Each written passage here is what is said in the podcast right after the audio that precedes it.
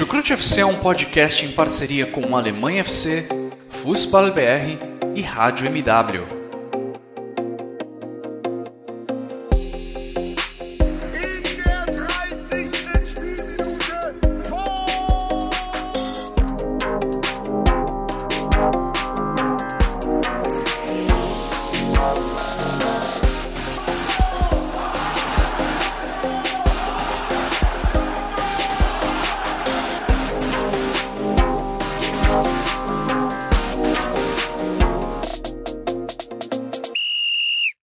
Muito bem-vindas, sejam muito bem-vindos, fãs da Bundesliga. Me chamo Guilherme Ferreira e recebo vocês para mais uma edição do Chucrute FC, edição em que vamos resumir o que aconteceu na 12 rodada do Campeonato Alemão.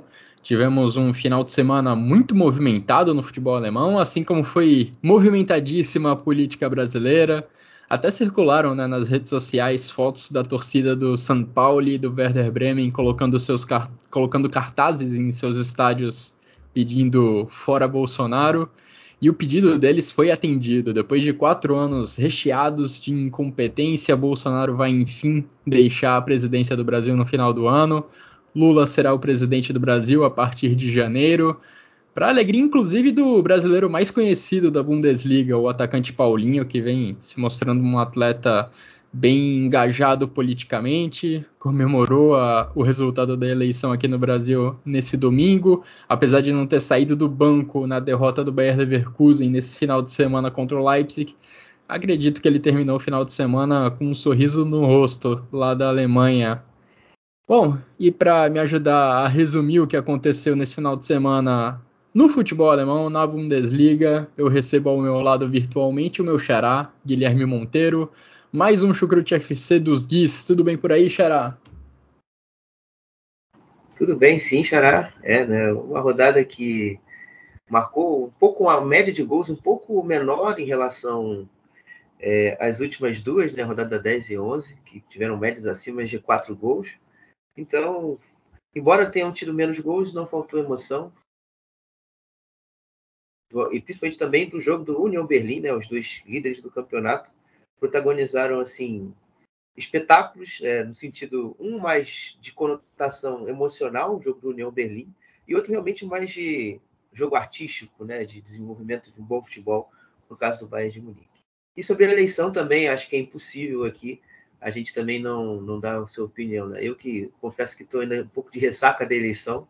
Ontem foi, foi um dia foi um dia bem assim, de vários sentimentos em apenas 24 horas, mas acho que o povo brasileiro fez a escolha sensata é, do, que, do que a gente estava tendo aqui nesses últimos quatro anos, né, esse desgoverno, um, presidente que foi conivente com mais de 600 mil mortes, que não cedeu vacina, é, que impediu totalmente uma, uma, um crescimento da, da vida das pessoas das classes mais pobres, enfim, é vários, vários, vários, vários, vários problemas que o governo Bolsonaro deixa, deixa aí no nosso país e que infelizmente não vai ter é, redução a curto prazo, né? Eu acho que um novo governo, Lula além de ser um, um grande articulador político, é, vai também vai ter que agitar essa casa aqui na, na minha, no meu ponto de vista, sendo um leigo, vai demorar uns dois anos ainda aí para o Brasil começar a trilhar um, um, caminho mais seguro e ainda mais feliz e mais, e mais feliz, né? Pelo menos tivemos nesse final de semana essa sensação de alívio que esse período está se encerrando. Bom, e já que a gente já meio que deu uma fuga do tema uma vez, posso fazer isso uma segunda vez. Agora para dar os parabéns para os nossos amigos rubro-negros. Em relação a isso, acho que o Xará não ficou muito feliz, mas o Flamengo foi campeão da Libertadores nesse final de semana, ganhou do Atlético Paranaense, Vitor Lederman, Jonathan Gonçalves, dois outros parceiros daqui do Chucrute FC, rubro-negros. Quando falo rubro-negros, nesse caso tem que especificar, né? Mas dois torcedores do Flamengo que certamente comemoraram muito esse tricampeonato. Parabéns a, todo, a toda a torcida do Flamengo que nos acompanha aqui no Chucrute FC. Ainda antes da gente começar o nosso debate sobre a rodada do campeonato alemão, Xará, quero dar aqueles recados habituais, agradecendo a todo mundo que acompanha o nosso trabalho aqui no Chucrute FC. Lembrando sempre que a gente disponibiliza os nossos episódios em todas as principais plataformas de áudio, também disponibilizamos no YouTube. Agradecer também aos nossos parceiros do Alemanha FC e do Fußball BR, que também fazem uma cobertura excelente sobre o futebol alemão. E vamos lá, Xará. Começando pelo topo da Bundesliga, começando pela enorme vitória do Union Berlim diante do Borussia Mönchengladbach, vitória que aconteceu lá na capital da Alemanha.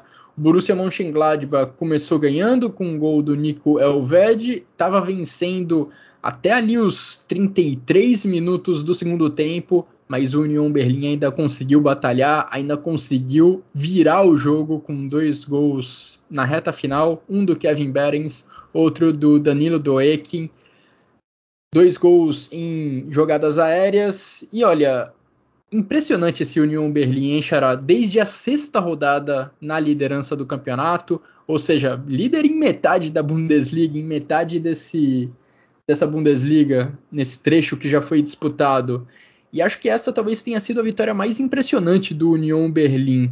Contra Leipzig e Dortmund, as vitórias foram sensacionais pela força do adversário, mas ali o Union Berlim estava na zona de conforto dele, entregando a bola para o adversário, esperando na defesa e sendo extremamente eficiente em jogadas rápidas no ataque, enquanto tinha a bola.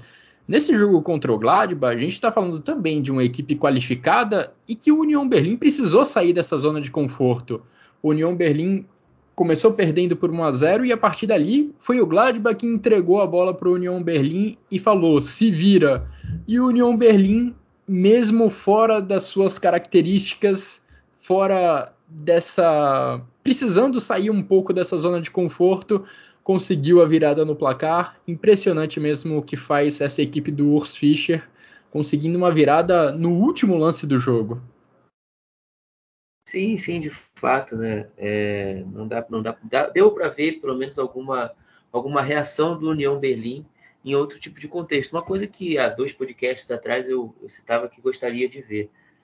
E, mas assim, dando um contexto geral do, da ordem histórica do jogo, eu acho que até 1 a 0 do Gladbach, né, o jogo estava um jogo mais amarrado, né, o, o União jogando à sua maneira, com a defesa mais ali marcando mais na altura do meio campo e tirando o passe do Friedrich, do, do Benzebaini, uh, do próprio Arno Friedrich e do Elved, além também do, do lateral direito, o Scali. Então, até ali o jogo estava tranquilo. O porém foi depois do gol do Elved, né? O, o, fim do primeiro tempo do União não foi um, também um fim muito animador. Ah, o, o, o equipe do Fischer sentiu o gol, mas assim acho que uma mudança fundamental que aconteceu para que o União também ganhasse volume no segundo tempo foi a questão do, da dificuldade do, do Gladbach em reter a bola no campo de ataque. Né? A bola bateu e voltou muitas vezes, isso proporcionou as situações que o União Berlim gosta, que são os cruzamentos, e a partir dele é, sai o gol do Berns, um gol do empate, é, e também sai o gol da virada com o Doek no minuto 97. Então, é, foi, foi importante realmente também é, o, o, União conseguir gerar volume, conseguir colocar os seus alas no jogo para também fazer com que o jogo de cruzamento é, tenha se encaixado. Né? Assistência do Trimmel no segundo gol. O Putiaz, o ala esquerdo, nessa partida também teve uma boa, teve uma boa participação. O Ryerson também jogou enfim, é, foi, foi um jogo onde o União, no fim de tudo, conseguiu ter uma superação que a gente ainda não tinha visto nessa, visto nessa temporada. É, e acho que vale destacar bastante a força do União Berlim no jogo aéreo. Assim saíram os dois gols da equipe do Urs Fischer e antes mesmo do gol da virada, o gol marcado ali no último lance da partida, o União Berlim já tinha feito um outro gol com o Trimmel, que foi anulado por impedimento, que também tinha sido marcado de cabeça. Ou seja, acho que quando o União Berlim se coloca nessa situação de ter que ocupar o campo de ataque, quando o adversário entrega a bola para o União Berlim, como aconteceu durante boa parte desse duelo contra o Borussia Mönchengladbach, essa é a principal arma do União Berlim. É tentar chegar pelos lados do campo, levantar a bola na área e encontrar alguém para cabecear ela para o gol. Nessa partida, isso deu muito certo. Tivemos três cruzamentos que resultaram em bola na rede, um deles não, não valeu por impedimento. E até se a gente pegar o gol anulado do Union Berlim no primeiro tempo, gol que foi anulado por um toque de mão, toque no braço do Geraldo Becker, bola que foi desviada pelo Geraldo Becker no meio do caminho, acabou batendo no braço do atacante. A finalização de fora da área, que vai entrar no gol, acontece logo após um cruzamento na grande área também. O cruzamento vai para a grande área, ela é rebatida, e aí acontece o chute de fora da área que balança a rede do Gladbach, mas acaba, o gol acaba sendo anulado. Ou seja, acho que essa é a principal marca do Union Berlim nesse tipo de situação, nesse contexto diferente que o Xará estava tão curioso para ver nessas últimas semanas. Agora, alguns detalhes que acho que explicam bem como foi incrível essa virada do Union Berlim. União Berlim tem sete jogos nessa temporada com mais de 50% de posse de bola e só venceu três deles. Dois foram contra adversários de divisões inferiores nas duas primeiras rodadas da Copa da Alemanha. A terceira foi nesse jogo contra o Borussia Mönchengladbach. E até esse jogo contra o Gladbach, o União Berlim tinha ficado atrás no placar cinco vezes nessa temporada, só cinco. A única virada tinha acontecido na primeira rodada da Copa da Alemanha contra o Chemnitz. Aí a gente está falando de uma equipe de um nível muito abaixo, ou seja, não deixa de ser emblemático para o Union Berlim conseguir essa reviravolta diante de uma equipe de Bundesliga, de um, diante de uma equipe de primeira divisão. E um último detalhe, Xará, não sei se você quer acrescentar algo, mas um último detalhe para dar um toque também no, na situação do Borussia Mönchengladbach é a falta que faz o Ian Zomer, né? O Tobias Zippel está jogando nas últimas três partidas diante da ausência do goleiro suíço, que está contundido. E ele falhou feio no lance do gol do empate, saiu muito mal do gol, acabou indo socar a bola, mas não a encontrou. O gol acabou sendo marcado. E por outro lado, o Ronov segue com uma boa temporada. E quando o jogo ainda estava em 0 a 0 o Plea teve uma cobrança de falta ali da entrada da área que o Ronald foi obrigado a fazer uma defesaça. Ou seja, o gol, os goleiros fizeram uma diferença significativa para o resultado dessa partida. E também, para apontar uma outra questão do Gladbach, Luca Netz foi muito mal nos dois lances, é, em dois lances de gol do União Berlim. Falo do gol anulado e também do gol de empate. Era ele quem estava mais próximo ali na marcação. Esses dois lances saíram de cruzamentos do lado esquerdo do campo, ali ainda da intermediária. Acho que é uma situação em que a defesa tem que fazer algo melhor para impedir que, que o gol do adversário seja marcado. Bom, o resultado mantém o Union Berlim na liderança do campeonato. Foi importantíssimo, inclusive, porque antes dessa partida o Union Berlim estava na segunda colocação. O Bayern de Munique tinha jogado no sábado, um dia antes, e tinha vencido o Mainz por 6 a 2. E é exatamente sobre essa partida que nós vamos falar agora. Partida que colocou o Bayern de Munique pelo menos por algumas horas na liderança do campeonato uma partida que foi dominada pela equipe do Julian Nagelsmann, o placar de estudo 6 a 2 com seis marcadores diferentes. Gnabry, Musiala, Mané, Goretzka, Tel e Choupo-Moting. Impressionante a fase do atacante camaronês do Bayern de Munique. Seis gols nos últimos cinco jogos, Tá fazendo bem esse papel o Chopomoting, hein, Xará? De repente a gente pode se encontrar numa situação em que o Chopomoting vai ser indispensável para esse ataque do Bayern de Munique, mesmo diante de peças tão boas. Gnabry, Miller, Mané, Chopomoting tá ganhando espaço em meio a eles. Com certeza, né? Mais com os problemas físicos do Miller, é, embora o Miller não, não seja esse nome de característica uh, e também jogue até mesmo numa posição um pouco mais recuada, mas também já fez esse papel de, entre aspas, nove. Uh, eu, eu também estou com medo do Chupamotim por causa da Copa do Mundo, né? A seleção brasileira vai enfrentar a seleção camaronesa, acho que se não me engano é o último jogo da, da fase de grupos. Mas, mas enfim, é, eu até eu consegui acompanhar esse jogo de forma melhor nesse, nesse final de semana. É, realmente me impressionou porque o Bayern, eu também critiquei aqui não que critiquei, não, não é termo certo, mas assim, eu comentei é, que havia às vezes necessidade de ter um cara que sustentasse a pressão adversária, que conseguisse é, gerar esse jogo de pivô, jogo de costas e fazer com que a equipe ande no campo. E o Spobotin fez exatamente isso. E além de andar a equipe no campo, ele fez que a equipe tivesse vantagem nos lances. Ele foi participativo, é, pelo menos nos, do, nos, dois, em dois gols, pelo menos, né? Fora que ele também conseguiu marcar o dele. Então, assim, só, só de você, às vezes, tirar a atenção do, do hack no primeiro gol, do Edmilson Fernandes no, em, outros, em outro lance, e também originar um gol. Isso é muito importante, e é, é esse cara que faltava ao Bayern, né? Ele perdeu ali um, uma chance clara ali na trave, mas o que ele compensou com esses bons movimentos foi, foi muito maior do que ele ter perdido um dos gols, e até porque ele também compensou marcando o outro. Então, é, é de fato, eu acho que o Bayern consegue já agora encontrar, entre aspas, um, um substituto para o Lewandowski, embora a qualidade técnica de um jogador e outro seja grande, mas as características a gente vê que estão sendo bem compensadas. É, e acho que isso é bem importante mesmo. O Choupo-Moting não está só marcando gols, não são só, entre aspas, os seis gols nos últimos cinco jogos. Ele participa bem na, da construção dos lances. Acho que o primeiro gol deixa isso bem evidente ele saindo da área para dar um toque de primeira, dando sequência à jogada, jogada que foi muito bem trabalhada pelo Bayern de Munique, diga-se de passagem. Então, esse atacante camaronês, Tite, fica de olho nele, viu? Porque não é só a Sérvia que está com um atacante bom na temporada europeia. E também me chama a atenção o Musiala, mais uma vez jogando bem. E com 19 anos, por mais que a gente tenha acabado de falar muito bem agora do Choupo-Moting, com 19 anos, acho que o Musiala consegue ser o jogador ofensivo mais importante do Bayern de Munique, considerando a temporada como um todo. E olha, se bobear, é o jogador mais importante, é o jogador em melhor nível entre todos os alemães. Chegando na Copa do Mundo, se você pegar só os atacantes, os jogadores ofensivos, provavelmente será o Musiala o cara em nível mais alto nessa temporada 2022-2023.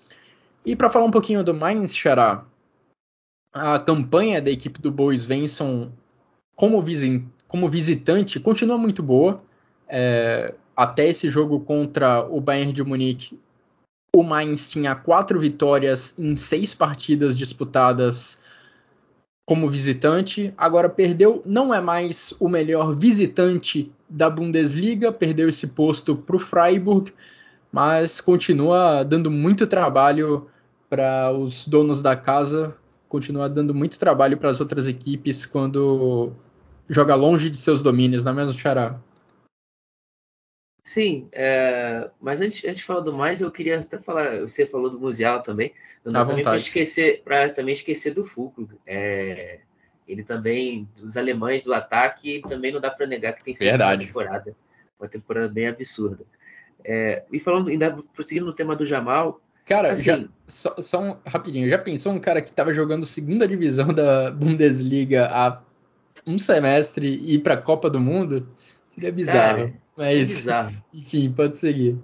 É, não, eu, eu, eu, acho, mas assim, tipo, no fundo, eu, eu torço para que ele vá à Copa, porque é. eu acho que a Alemanha fica mais competitiva com o cara da, da, da função que ele exerce no, no, campo. A Alemanha não tem, enfim, Sim. É, eu acho que eleva o nível das, dos caras. É, eu falo é... que é bizarro só pelo fator inusitado, não por achar um absurdo a convocação técnico. dele. Ah, tá. Tá, é, é só pelo estranhamento de ver um cara que estava na segunda divisão há tão pouco tempo, de repente ir para o Qatar, mas de fato é uma necessidade da seleção da Alemanha.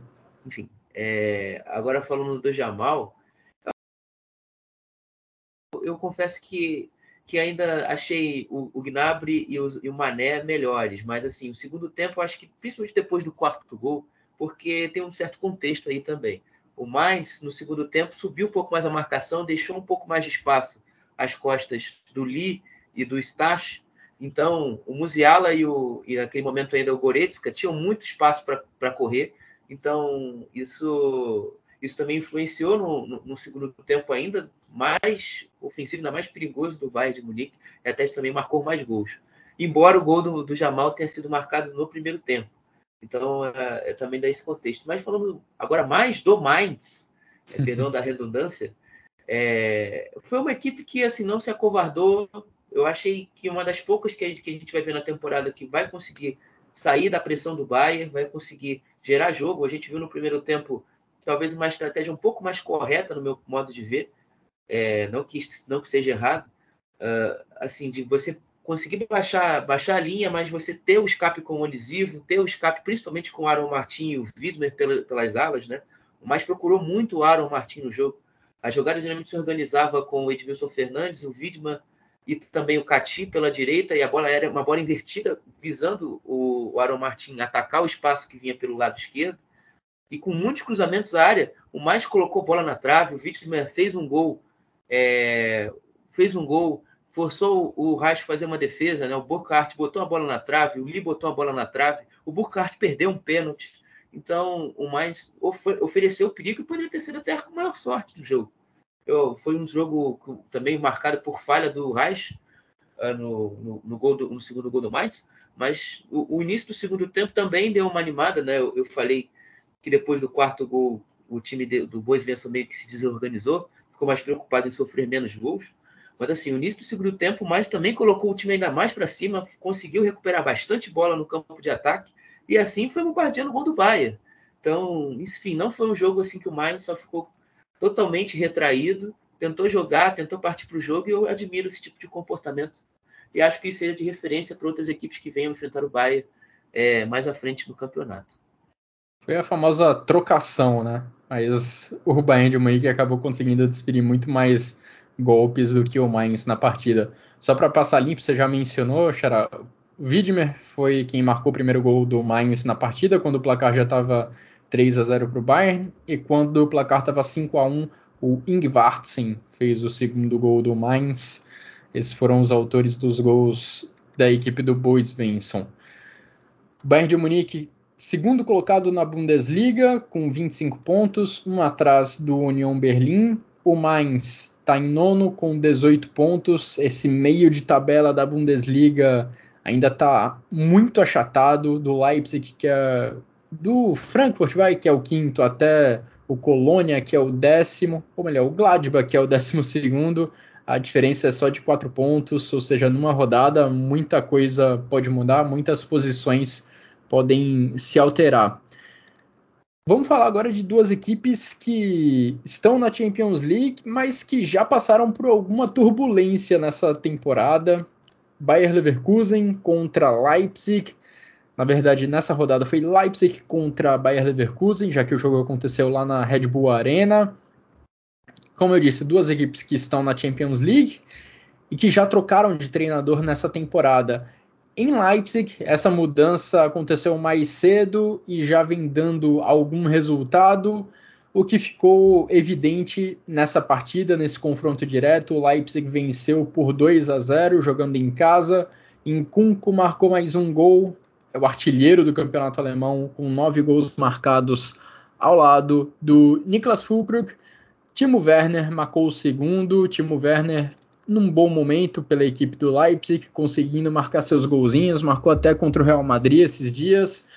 O Nkunku não precisa nem falar, segue em boa fase desde a temporada, desde a temporada passada. E Xará, pelo Leverkusen, seis jogos com Xabi Alonso e apenas uma vitória. Foi lá contra o Schalke, lanterna da Bundesliga. E esse também foi o único jogo em que o Leverkusen não, não levou pelo menos dois gols sob o comando do espanhol.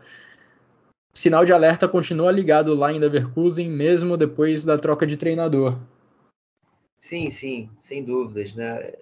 E assim, o, o Xabi está tá tentando né, trocar algumas peças. Né? A gente viu bastante nessa, nessa última semana é, que o Nadiana Miri, que era uma peça bem já deixada de lado pela equipe do Leverkusen, voltando a atuar, ele também jogou nesse jogo contra o Leipzig, mas assim como boa parte da equipe do Leverkusen não, não fez uma boa partida.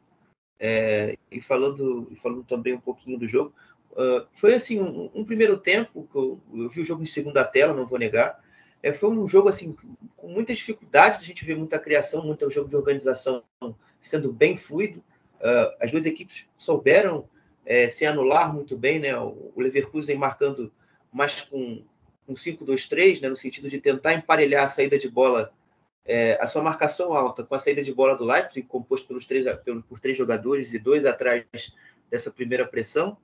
E o Leipzig da mesma forma, né? Tem, também tentando é, colocar, emparelhar as, as, os seus jogadores de ataque com os defensores do Leverkusen para dificultar a saída de bola. E até por isso a bola parada foi protagonista também. O primeiro gol sai de um cruzamento de uma cobrança de falta, é o gol do Nkunku.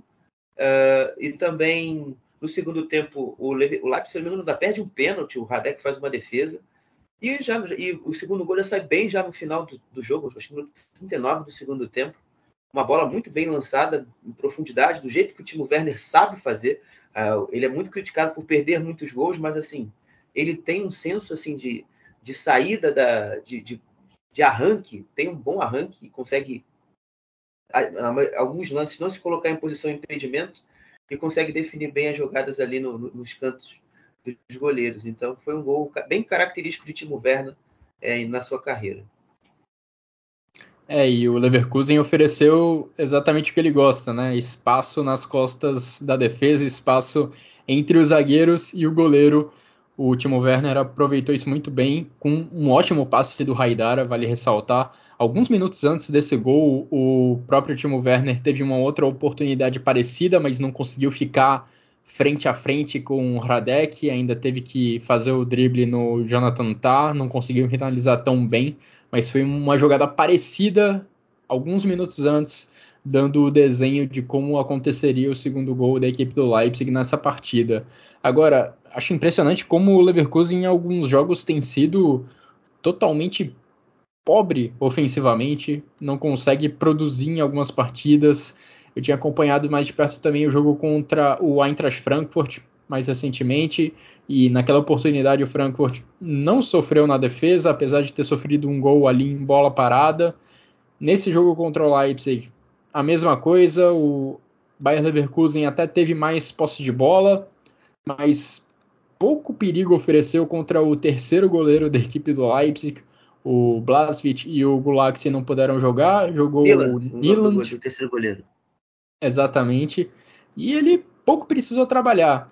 A única finalização do alvo do Bayer Leverkusen durante toda a partida aconteceu aos 15 minutos do segundo tempo, ou seja, levou uma hora para o Bayer Leverkusen conseguir forçar uma defesa do goleiro do Leipzig o fato de não ter o Frimpong no time titular, ele que tem sido uma das raras válvulas de escape dessa equipe do Bayer Leverkusen nessa temporada, fez a diferença. O Frimpong só entrou durante a segunda etapa.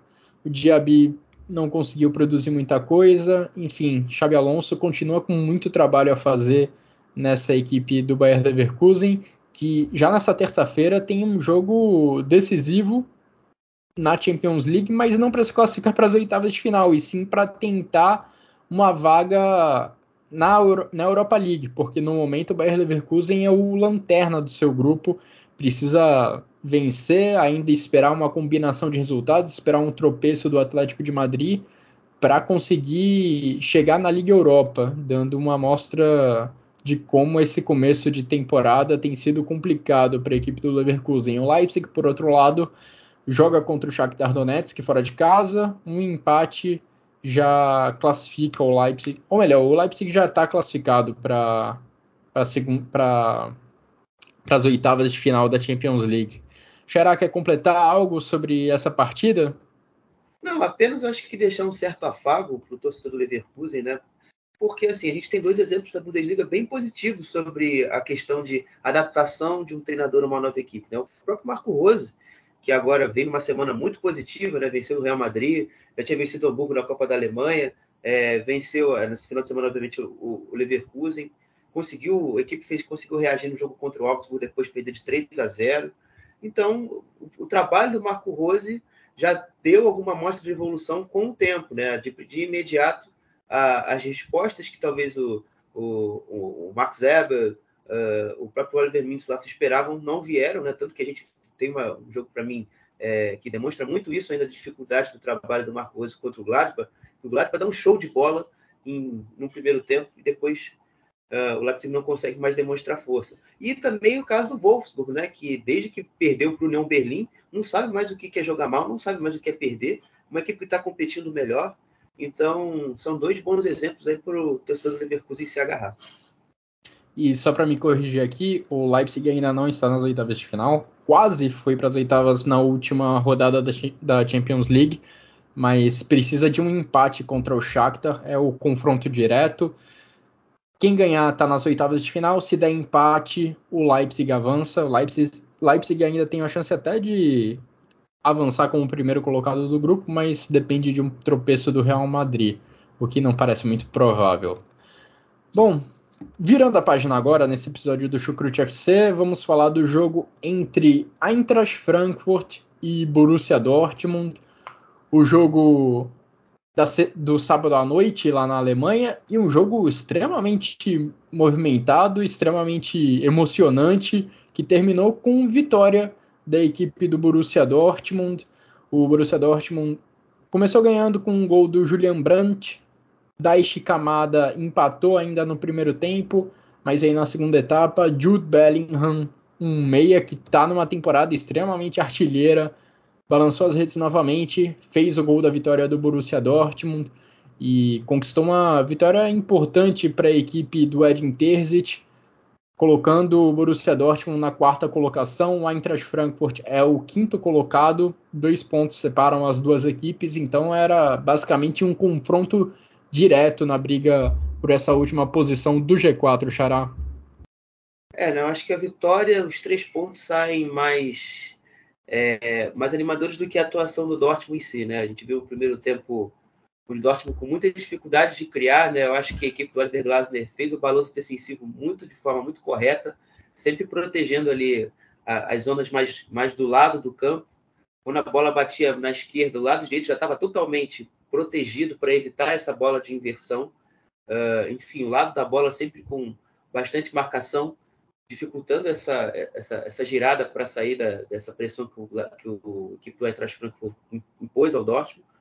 Então, tanto que a gente viu que o gol do Dortmund, o primeiro gol, só, só, só se constitui por uma recuperação na bola do campo defensivo. Se não me engano, era com o Zulo. A bola chega até o, até o Oschan, que tem um, um lançamento maravilhoso pro lado, pro lado lá do Malen. O Malen driblou tudo e saiu o gol do Brandt. Então, foi, foi assim, um jogo onde o Dortmund, em questão de organização ofensiva, foi um jogo bem ruim, bem fraco, até abaixo dos últimos que o Dortmund vinha tendo. Ah, mas eu acho que o grande destaque do jogo vai para o fato do, do Eintracht Frankfurt ter uma boa organização ofensiva. É, eu gostei bastante do que o Oliver Glasner propôs com o Camada jogando mais recuado, conseguiu dinamizar as triangulações, né? Você vendo muitas trocas de passe entre o Götze, uh, o, o Bimbi jogando mais como ala, também o Roda também se encaixando ali, o próprio Lindstrom, sem contar o Colomboani, que é um jogador que tem um jogo de costas muito forte, inclusive participa no primeiro gol, tirando bastante atenção ali, tentando atrapalhar bastante ali o Schlotterbeck, que afasta mal e a bola sobra para o gol do, que gera o gol do Camada.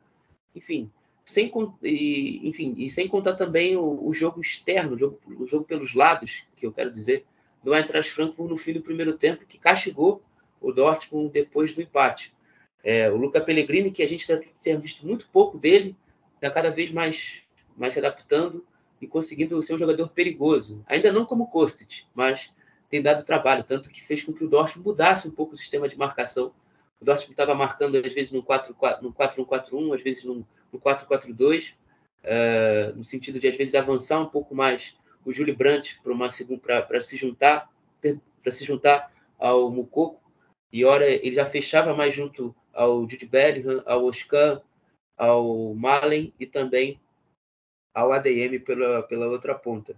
Então, foi, foi, isso foi importante. Além do Zul ter se virado um, um, terceiro zagueiro e ter baixado mais o, o ADM para ser um ala desse sistema de 5-3-2 aí que eu falo da, da, da, defesa. Né?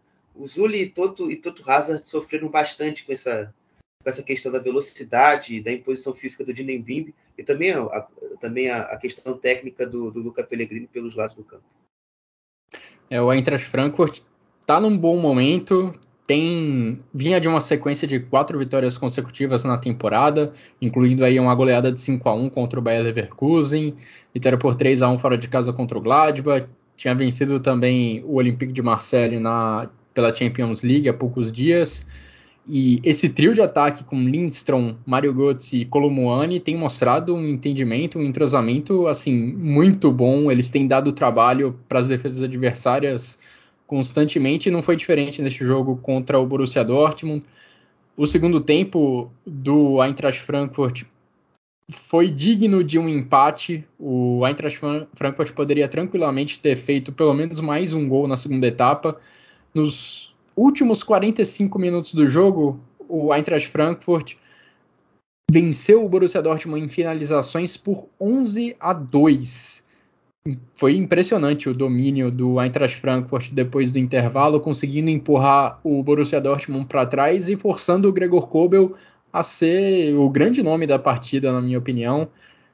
Kobel precisou fazendo pelo menos duas ótimas defesas no segundo tempo e olha, foi por muito pouco mesmo que o Eintracht Frankfurt não conseguiu arrancar pelo menos um empate nessa partida contra o Borussia Dortmund.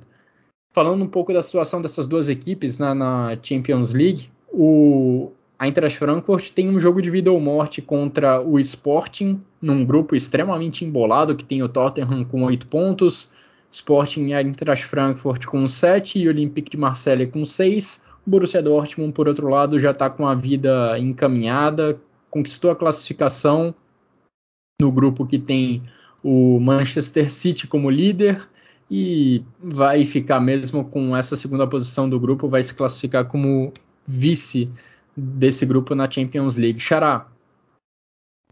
Não, é, assim, eu, eu só queria também ressaltar é, duas coisas. Primeiro, é, acho que o maior lance de polêmica da rodada, né, que foi o Sim. pênalti não marcado em cima do Lindstrom, né? O próprio Slotterbeck, uh, Hummels.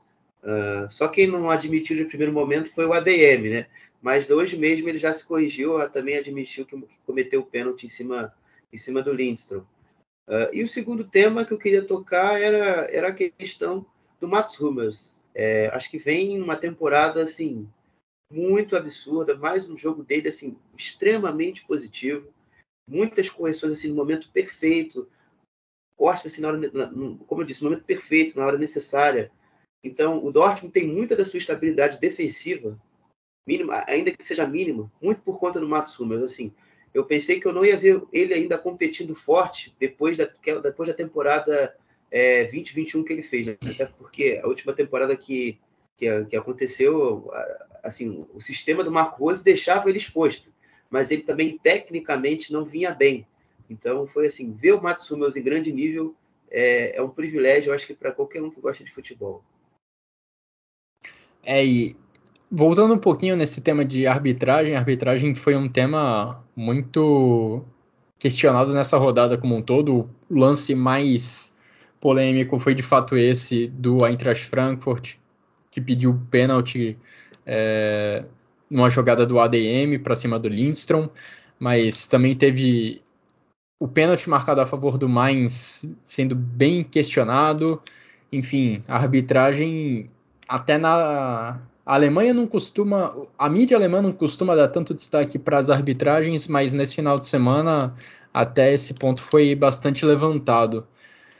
Bom, é, Passando agora para os outros jogos que a gente teve na rodada, Xará. A rodada começou na sexta-feira com vitória do Werder Bremen contra o Hertha Berlim. Füllkrug fortaleceu sua candidatura para jogar a Copa do Mundo, marcou de cabeça o único gol da partida. Já no sábado a gente teve Stuttgart contra Augsburg. O Stuttgart martelou, martelou, martelou e só conseguiu o gol da vitória ali na reta final do jogo. Stuttgart venceu o Augsburg por 2 a 1 com gols do Girassi e do Anton. O Niederlechner tinha aberto o placar logo no começo da partida e o gol do Anton só saiu nos acréscimos do segundo tempo. Também no sábado, vitória tranquila, tranquila do Wolfsburg contra o Bochum. Wolfsburg já tem seis jogos em sequência sem perder no campeonato só está abaixo nesse quesito de Bayern de Munique e Leipzig, que estão numa sequência de nove vitórias, de nove jogos de invencibilidade. Só para corrigir, não, não é no campeonato, é na temporada como um todo, a sequência do Wolfsburg e as sequências de Bayern de Munique e de Leipzig. E aí, já no domingo, o Schalke, lanterna do campeonato, perdeu para o Freiburg por 2 a 0, dois gols marcados por Vincenzo Grifo, e o Colônia empatou com o Hoffenheim por 1 a 1. Xará, algo a me, algo a me dizer sobre essas partidas? Eu vou me restringir hoje ao jogo do Werder Bremen e do Hertha Berlim, que eu consegui acompanhar. Assim, foi um jogo bem difícil de, de você ver alguma evolução no campo, né? Um jogo com muitas faltas, jogo muito truncado. É, mas eu, eu acho que o primeiro tempo ainda foi merece alguma nota. É, e, e, cá está. É, o, jogo, o, o, jogo foi muito a maneira do Hertha Berlim como um todo, porque foi um jogo de muita luta, muitas, muitas faltas, como eu já citei, e também de, muita, de muito jogo mais lento, mais ritmo mais devagar, cadenciado. A pressão que o Hertha Berlim exerceu no campo de ataque, pelo menos ali na altura do meio campo, fez com que o Werder Bremen tivesse que sair da sua zona de conforto, no sentido de ataque, né? de procurar muita, muitas bolas longas é, diretamente para o Fulkrug ou para o Dux. É, tanto que as melhores chances do primeiro tempo saem exatamente quando o Werder Bremen consegue recuperar a bola no campo de ataque. O Werder Bremen não teve, como perdeu o. Não tinha o Anton em campo, não tinha o Marco Friedel em campo. É, a equipe perdeu um pouco na qualidade da saída de bola por conta de Velikovic, Stark, e, e um não serem também tão capacitados assim no jogo com a bola. Então o jogo ficou muito no bate-volta, é, com muita bola longa, obviamente, mas sem muita qualidade assim nessa retenção e quando as equipes tinham a bola. O máximo, o Hertha Berlim também tentou competir a partir desse tipo de artifício, né? O Kanga tá, parece cada vez mais adaptado à liga, junto do Jovetic, que teve até que sair no, no primeiro tempo por algum problema físico, se eu não me engano é, fizeram ali, deram algum trabalho para a defesa do, do, do Werder Bremen, mas assim, foi um jogo no geral de poucas chances de gol e que o 0 a 0 estava de bom tamanho. Mas até que aparece uma cobrança de falta bem rápida e bem, bem um cruzamento também muito bom do Jung, que encontra a cabeça do Fulco e gera mais uma falha do Oli Christensen na temporada. Né? Eu citava aqui que o Hertha Berlim, talvez para ter uma temporada um pouco mais tranquila, necessitava de um 9 que, faz, que garanta pontos, um 9 que faz bastante gols, e um goleiro também que passe segurança para sua defesa. O Ori Christensen cometeu mais uma falha e, mais, e o Hertha Berlim perdeu, perdeu mais pontos. Eu entendo que seja, é, como ele tem apenas 22 anos, e é um goleiro que ainda está em formação, ainda é jovem, esses, esses erros né, vão ocorrer, mas assim, eu acho que também, acho que não, não acho nenhum absurdo, por exemplo, você dá uma chance para um outro jovem, como é o Tiar Nertz, que é o reserva dele imediato, aí no banco, pra, realmente para fazer um teste. O Lotka já mostrou, já mostrou que vale a pena você testar um goleiro é, que às vezes não está vivendo uma boa fase e tentar colocar um nome novo. No ano passado, como eu citei o e nesse caso pode ser o Ernst novamente. Então, o Hertha Berlim tem um problema crônico no gol já de alguns anos e que você fica num grande revezamento para tentar equilibrar é, a meta da equipe de Berlim. E o Werder Bremen também é um destaque, só para fechar, também a reestreia do Léo Bittencourt, né? É, ele fez até que o, que o Romano Schmidt jogasse um pouco mais recuado, mas quando ele, quando o Romano Schmidt e o, e o próprio Léo conseguiu ali ter um pouco mais, conseguirem se achar mais no campo, o Werder Bremen conseguia ter algum volume ofensivo mais interessante. Então parece que essa dupla pode ser consolidada mais à frente como algo promissor nessa equipe. Bom, assim a gente conclui no, o nosso resumo da 12 rodada da primeira divisão do campeonato alemão. Agora, Xará, o que, que você me diz sobre a Zweite Bundesliga, a segunda divisão da Alemanha? É, bom, hoje tem bastante coisa aqui que eu separei. É, começando pela, pelo jogo de sexta-feira entre Fürth e Arminia Bielefeld, né, um jogo de desesperados, mas que marcou a estreia de um nome que já treinou a equipe da Bundesliga, né, Alexander Zorniger, que estava há sete anos fora do futebol da Alemanha. O último time, o último time que ele havia treinado tinha sido o Stuttgart e estreou com vitória em casa, a primeira vitória do Butterfurt em casa nessa segunda divisão. Uh, então aí o, um, um, jogo que no geral não foi tão assim tão positivo para o Butterfurt, até 1 a 0 marcado pelo Armindo Zib, jogador vindo da formação do Bayern de Munique, da base do Bayern de Munique. O, o, não conseguia é, conseguir trabalhar bem a posse, trabalhar bem a posse e gerar oportunidades, né? O Guilherme Ramos, zagueiro do Arminia Bielefeld, falhou no gol do Zip, mas fez uma boa atuação é, e é um dos poucos nomes do Arminia Bielefeld que se salvam nessa temporada. É, o Robin Hack, o Fabian Kloss, que para mim, eu sempre coloco às vezes como um jogador que já não dá mais para ser utilizado, mas a segunda divisão mostra que ele é um nome muito útil e fez, um, na medida do possível, um jogo bom. Ele que também já está voltando a jogar depois de ter uma, uma, um problema no nariz e já voltou no jogo passado contra o São Paulo. E também o, o Kons Brunt, da equipe do Bielefeld, é, que também joga no meio campo e fez também um, um jogo bem aceitável no Bielefeld. Uh, e depois, só falando também do, do resto da partida, depois do 1 a 0 a equipe do Grutterfurt voltou do intervalo e conseguiu ter um pouco mais de, de, jogo sem a bola, conseguiu recuperar a bola mais no campo de ataque e até estabelecer uma pressão é, no, campo, no campo ofensivo ali até os 15 minutos do segundo tempo. Mas depois disso aí, baixou mais, a sua, baixou mais as suas linhas, deu campo para o Armínia, mas a fase psicológica e técnica dos jogadores do Armínia fazem com que a equipe do, de Daniel Scherning não produza absolutamente ou quase nada nas partidas. Então é um momento muito difícil para a equipe do Almo, né, que acabou de ser rebaixada para a segunda divisão. Ainda no jogo de sexta-feira, a gente teve Magdeburg e Heidenheim. Um jogo que o técnico Frank Schmidt admitiu que ficou, não conseguiu nem jantar, deu vontade de vomitar. Ele declarou isso é, pós-jogo. Por conta que o, o, contexto do jogo fez com que o jogo estivesse na mão do Heidenheim. O jogo o gol foi marcado pelo David Tomala aos, 20, 20 minutos do primeiro tempo. O Heidenheim conseguiu controlar muito bem o jogo a partir do seu jogo sem bola. Não fez com que o Baris Atik tivesse muito poucas ações importantes no jogo. A melhor chance do, do Mago de Bourgogne do seu gol de empate no minuto 93 com o Tatsuya Ito tinha sido com o Mohan Kuri no chute de fora da área, no minuto 30 do primeiro tempo. Então, foi assim, um, um jogo que dói no coração do torcedor do Heidenheim, até porque se tivesse vencido, teria entrado na zona de repescagem a Bundesliga.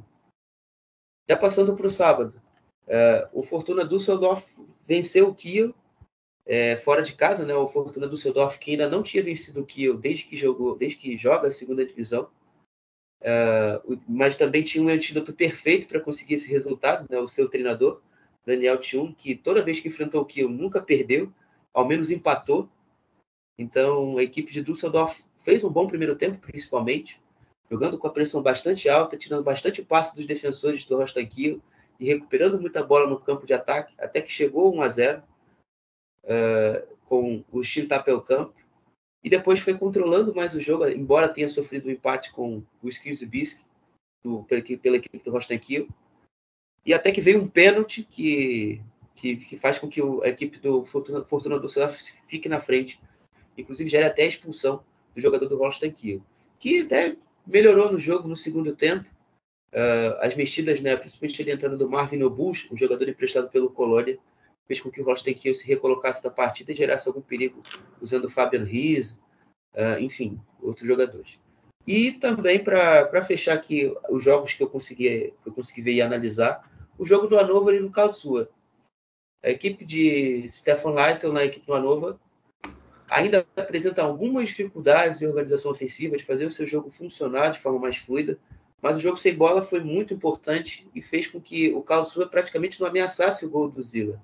É, o Fabian Schlossner não conseguiu se criar contra o Julian Burner e nem contra o Phil Neumann. Então, você conseguindo toda hora recuperar a bola e acelerando o seu jogo, você conseguiu ali meio que na marra chegar, chegar ao ataque e, e, e vencer a partida, né? Embora o Harvard Nilsson tivesse perdido um pênalti no primeiro tempo com a defesa do Marius Gersbeck.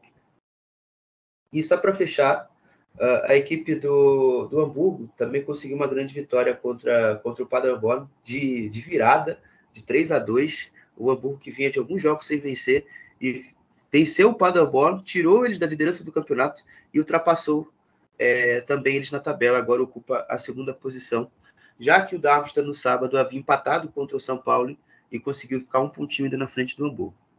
Passando a tabela no, no geral. Darmstadt, líder com 29, Hamburgo em segundo com 28 e na zona de repescagem para a Bundesliga o Paderborn com 26 pontos. Na zona de rebaixamento, a gente tem o, Grot, o Grotterfurt na 16ª posição com 13 pontos, com seu mesmo número de pontos o Sandhausen com 13 e o Arminia Bielefeld na 18ª posição e última, e última colocação do campeonato com apenas 11 pontos. Indo da segunda divisão da Bundesliga para a Frauen Bundesliga, a gente teve rodada nesse final de semana. E o Wolfsburg segue com 100% de aproveitamento no campeonato, seis rodadas disputadas, seis vitórias. A vítima nesse final de semana foi a equipe do Werder Bremen. O Wolfsburg teve um placar apertado, não foi um jogo fácil, venceu por 3 a 2 a equipe do Werder Bremen. O segundo colocado é o time do Eintracht Frankfurt, que empatou nesse final de semana contra o Hoffenheim por 3 a 3 um jogo maluco em que o Eintracht Frankfurt conseguiu abrir 3 a 1 mas acabou cedendo o empate ali na reta final. O Bayern de Munique é o terceiro colocado, acabou ven venceu nessa rodada o Mapping por 3 a 1 estava empatando até ali os 25 do segundo tempo, mas dali em diante saíram quatro gols. Bayern de Munique venceu por 3 a 1 e é importante reforçar que no final de semana passado aconteceu o grande duelo da Frauen Bundesliga, Wolfsburg contra Bayern de Munique. O Wolfsburg venceu por 2 a 1 e por isso já conseguiu abrir uma considerável distância na ponta do campeonato alemão feminino. O Wolfsburg tem 18 pontos contra 14 do segundo colocado, a Eintracht Frankfurt, e 13 do Bayern de Munique. A gente também teve nessa rodada goleada do Freiburg contra o Potsdam, 5 a 0 a favor do Freiburg. Goleada do Leverkusen contra o Essen, 6 a 0 a favor do Leverkusen. E fechando esse resumão da Frauen Bundesliga, também tivemos a vitória do Duisburg contra o Colônia por 2 a 1. Para a gente encerrar essa edição do Scrute FC, Xará, seus destaques da rodada, os destaques individuais e o golaço dessa 12 rodada da Bundesliga, por favor. Acho que o nosso Vitor ficou feliz em quádruplo, né? Porque o Duisburg na, primeira, na terceira divisão ganhou do Werder Baden por 3 a 1 ganhou na Freiburg Bundesliga do Colônia Derby. Flamengo ganhou Libertadores e Lula presidente. Eu amo E outra coisa também, né? Você falou também do futebol, do futebol feminino alemão. A gente pode ter um Brasil e Alemanha na Copa do Mundo Feminino no ano que vem, é, nas oitavas de final, né, velho? Então, enfim. Sim. É, deve, espero, espero até que aconteça, embora eu esteja bem descrente com a seleção treinada pela Pia Rado. Mas, enfim, é, falando dos meus destaques da rodada, eu coloquei dois nomes do Bayern de Munique. Coloquei, na, e na minha lista estão Spomoting e Mané. E o meu terceiro nome é o Niklas Fulcro o meu gol da rodada é o quarto gol do Bayern, uma jogada assim de quebra de pressão desde trás que gerou na cabeça, que resultou na cabeçada fulminante do Goretzka pro gol do em cima do gol do Zentner. Também vou num gol do Bayern de Munique pela jogada coletiva, mas eu escolhi o primeiro gol, que também foi muito bem construído, com troca de passes rápidos, corta-luz do Musiala na grande área e finalização do Gnabry Achei esse gol muito bem construído. Acho que diz muito sobre a atuação ofensiva do Bayern, né? A gente escolher dois gols com boa construção ofensiva. E como destaques individuais, eu vou de Choupo-Moting.